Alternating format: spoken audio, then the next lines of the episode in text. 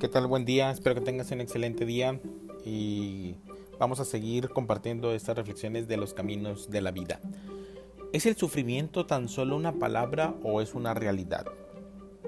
Es una realidad y no simplemente una palabra. En ese caso, ahora la palabra carece de significado. Existe tan solo el sentimiento de intenso dolor. ¿En relación con qué? En relación con una imagen, una experiencia, con algo que usted tiene o no tiene. Si lo tiene lo llama placer, si no lo tiene es dolor. Por lo tanto, el dolor está en relación con algo.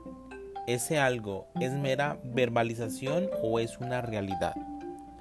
Tal como el miedo no puede existir por sí mismo, sino solo en relación con algo.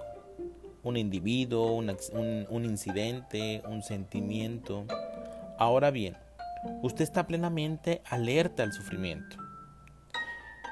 ¿Está ese sufrimiento separado de usted? Y por lo tanto, ¿usted es meramente el observador que percibe el sufrimiento?